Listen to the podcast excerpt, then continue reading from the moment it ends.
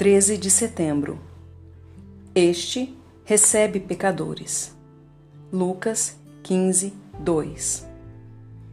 Observe a condescendência desse fato.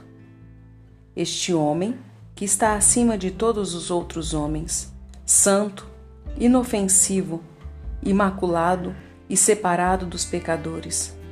Este homem recebe pecadores.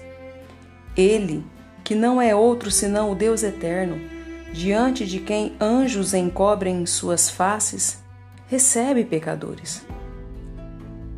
Uma linguagem de anjo é necessária para descrever um amor tão poderoso.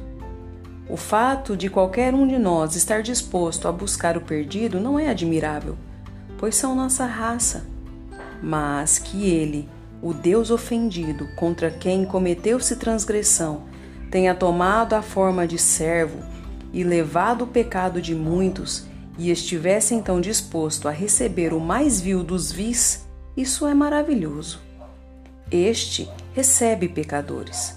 No entanto, não para que permaneçam pecadores, mas ele os recebe para perdoar seus pecados, justificá-los, limpar seu coração por sua palavra purificadora, preservar sua alma pelo habitar do Espírito Santo e para capacitá-los a servi-lo, para demonstrarem seu louvor e ter comunhão com ele.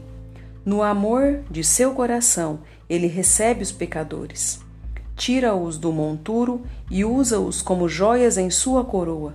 Apanha-os como tições do braseiro e preserva-os como preciosos monumentos de sua misericórdia. Ninguém é tão precioso aos olhos de Jesus quanto os pecadores por quem ele morreu. Quando Jesus recebe pecadores, ele não o faz em um lugar qualquer, em uma sala casual, onde ele os entretém caridosamente, como os homens fazem ao passar por indigentes. Porém, ele abre os portões de ouro de seu coração régio e recebe o pecador para si.